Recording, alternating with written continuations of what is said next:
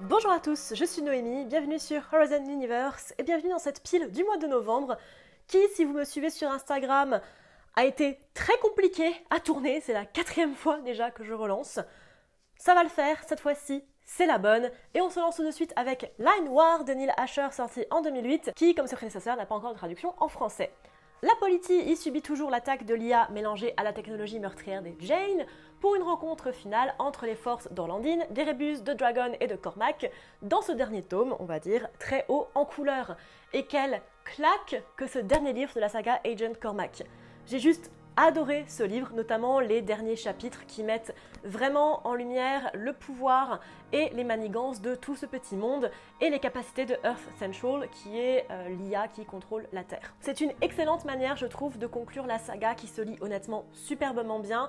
Et franchement, je m'en fatigue pas, c'est un gros coup de cœur et j'ai très très hâte de lire la suite des écrits de Neil Asher. Alors pour le coup, celui-là, j'ai pas forcément envie de continuer à le lire mais je vais le faire quand même parce que j'aime me faire du mal avec Greg Mendel No. 2, A Quantum Murder, sorti en 1994, son traduction pour l'instant de Peter F. Hamilton. On y suit donc Edward Kitchener, prix Nobel de physique de génie et accessoirement travaillant en secret pour Event Horizon, qui est euh, l'entreprise qui est discutée dans le premier tome, et qui est retrouvé sauvagement assassiné dans la nuit par ses étudiants. Greg Mendel, qui est un ancien Manstar et qui avait gardé de bonnes relations avec Julia, l'héritière de Event Horizon, est mis sur le coup afin d'élucider au plus vite le mystère du meurtre du physicien Star. Alors, bon, j'avais émis des réserves sur le premier tome de cette trilogie, notamment pour sa sexualisation excessive des femmes. Et je dois dire, hein, il y a une légère évolution parce que maintenant les hommes aussi sont sexualisés, donc euh, progrès, je suppose. Non, vraiment, j'ai du mal avec cette saga on va pas dire le contraire. L'écriture est basique et les personnages ont chacun une catchphrase super énervante. Genre, le ya de Julia, ça me donne envie de balancer le livre tellement ça m'énerve. Et puis franchement, je vais me répéter, mais la sexualisation abusive des adolescents slash jeunes adultes de la part d'un mec déjà dans sa trentaine au moment de l'écriture du livre, je trouve ça perturbant. En dehors de ça, l'enquête est intéressante, sans plus, malgré une fin un peu bâclée et trop facile pour être crédible. En définitive, j'attends quand même le troisième tome pour voir si amélioration il y a. Parce que vraiment, entre ça et Salvation, je sais pas ce qui s'est passé, mais il s'est passé un truc. The Galaxy Underground Within de Becky Chambers, sorti en 2021, sans traduction pour l'instant, mais je pense que ça ne saurait tarder. Gora est une planète sans aucun intérêt, autre le fait qu'elle soit proche de systèmes solaires intéressants, et donc une sorte d'aire d'autoroute de l'espace privilégié des voyageurs. Le Five Hop One Stop, un des petits havres de la planète où les voyageurs peuvent se reposer, recharger leur vaisseau et rencontrer d'autres personnes, tenu par une Larue et son fils, devient un lieu d'échange inattendu entre trois différentes personnes, de trois espèces différentes, chacune avec leurs histoires particulières et des lieux où se rendre. J'en avais déjà parlé dans ma vidéo sur le space opéra, j'ai beaucoup d'affection pour la saga de Becky Chambers. C'est de la soft SF toute douce, toute mignonne, malgré les thèmes parfois très complexes qui y sont abordés.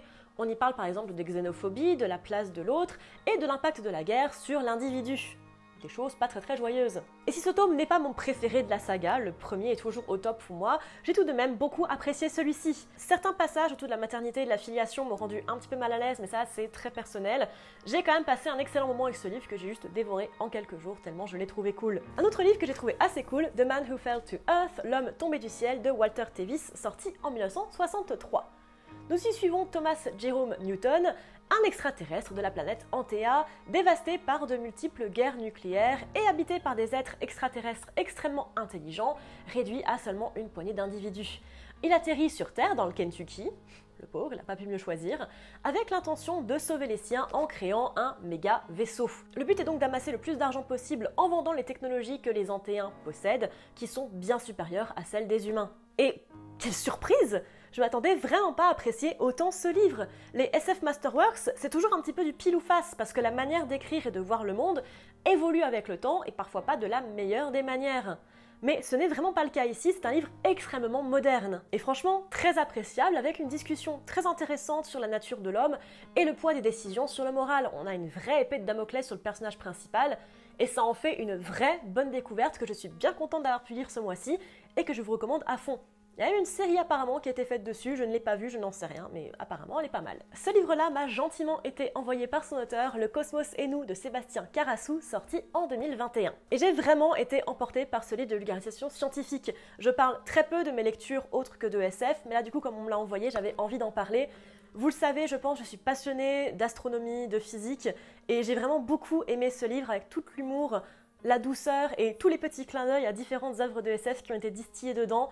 C'est un parfait livre si vous souhaitez en savoir un petit peu plus sur l'univers qui nous entoure, autant pour les débutants que pour les connaisseurs. Ça fait toujours du bien d'avoir une petite piqûre de rappel et franchement, je l'ai juste adoré. Donc merci encore à toi Sébastien, n'hésitez pas à le suivre sur ses différents réseaux sociaux, il le mérite, c'est un super gars. Dernier livre physique de ce mois-ci, Ren Wild Chronicles No. 2, Dragon Haven, soit La Cité des Anciens en VF de Robin Hobb, sorti en 2010. En remontant la rivière du Ren Wild en route pour la mystique cité de Kelsingra, les gardiens, leurs dragons et le bateau Tarman font face à de nombreux dangers et problèmes, et pas toujours dû à la nature compliquée de l'expédition.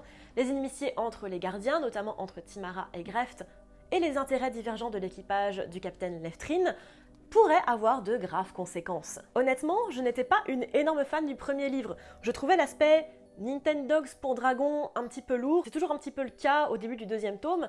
Et Timara est franchement un personnage déplaisant à suivre. Je n'aime pas lire ses passages à elle. Mais j'avoue que le reste est vraiment attachant, notamment les passages avec Alice, Cédric et Leftrine tout ce qui ne touche pas en fait aux dragons. Les dragons deviennent cependant des personnages à part entière vers la fin du livre, donc c'est plutôt cool. Et les gardiens, bon, ce sont des ados oppressés toute leur vie pour leurs différences physiques, difficile du coup de les blâmer pour leurs bêtises dès qu'ils découvrent un petit poil de liberté, mais le côté euh, femme appartient à homme, ouga bouga, m'a juste saoulé, même si c'est décrié dans le livre, je trouve que c'est tellement appuyé qu'à force, eh ben c'est chiant.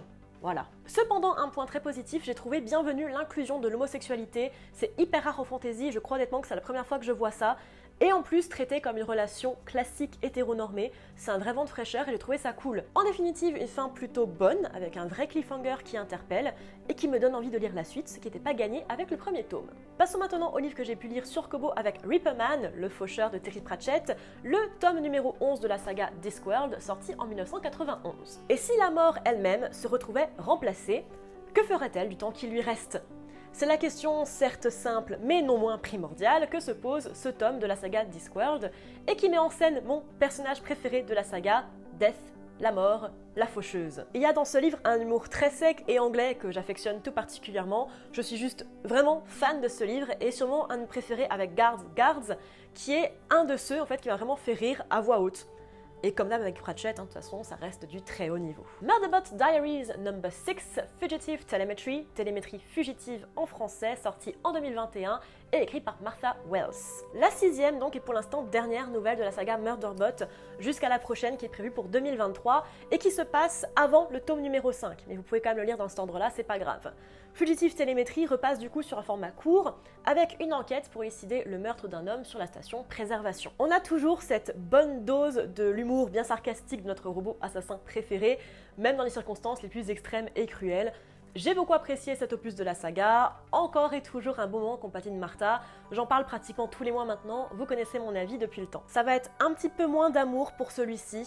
Machineries of Empire numéro 3, Revenant Gun, de Yoon Halley, sorti en 2018, qui ne sera apparemment pas traduit en VF par l'éditeur qui possède les deux premiers actuellement en France. On reprend la suite des événements des deux livres précédents, donc je peux pas trop m'aventurer dans le plot, mais sachez que c'est la suite des deux premiers livres si vous les avez lus. Et bon Dieu, je ne comprends pas le succès de cette saga parce qu'elle a un succès fou en Grande-Bretagne et aux États-Unis, et c'est considéré là-bas comme un des livres de SF slash science fantasy les plus audacieux de ces 20 dernières années. Pourquoi? Il y a aucun world building. On te balance dans l'histoire sans aucune autre forme de cérémonie, sans aucune explication sur le monde, pas une seule putain de description. Genre, c'est quoi un calendrier?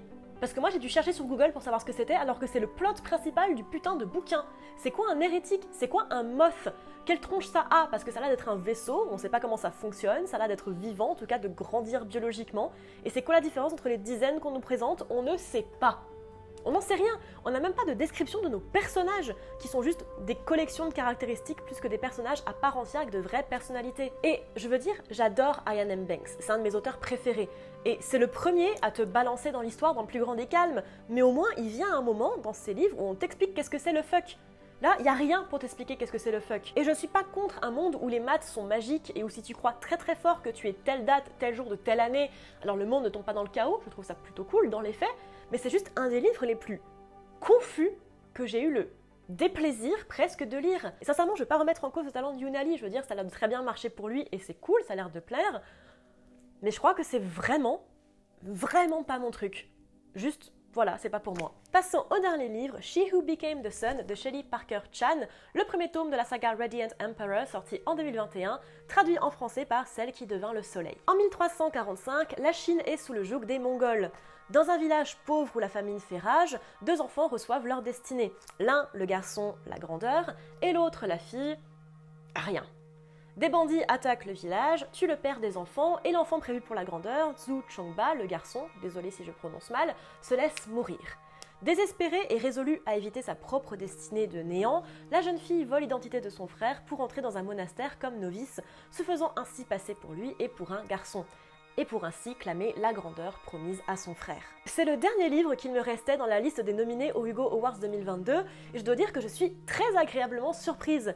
C'est de la fantaisie très douce et en même temps parfois très violente et très cruelle qui ouvre une porte sur l'histoire romancée de la Chine et j'ai énormément apprécié ce livre. Il y a en plus un petit soupçon d'histoire queer slash LGBT et j'ai trouvé ça vraiment très très intéressant alors que pour le coup j'en attendais vraiment pas grand chose et j'étais pas particulièrement emballée par l'histoire de base. Je vous encourage vraiment à vous lancer et quand je vous disais que les thèmes hors européens étaient le futur de la SF, c'est typiquement ce genre d'histoire que je pense. Voilà tout le monde, j'espère que ça vous aura plu. Ça y est, j'ai réussi à la filmer. Normalement, je crois que je me suis bien cadrée, je crois que ça passe, je crois que c'est bon. ça y est, je dois être dans les temps, je pense que c'est bon. J'espère que cette vidéo vous aura plu. N'hésitez pas à me dire en commentaire si vous avez lu les livres que je vous ai présentés aujourd'hui et à me dire ce que vous en avez pensé. À me dire également ce que vous avez lu ce mois-ci et ce que vous avez prévu de lire en décembre si vous avez déjà prévu de lire quelque chose. Je vous retrouve sur mes différents réseaux sociaux, Twitter, Instagram, Goodreads et également sur Tipeee si vous en avez l'envie et les moyens. Et moi je vous dis à bientôt dans l'univers.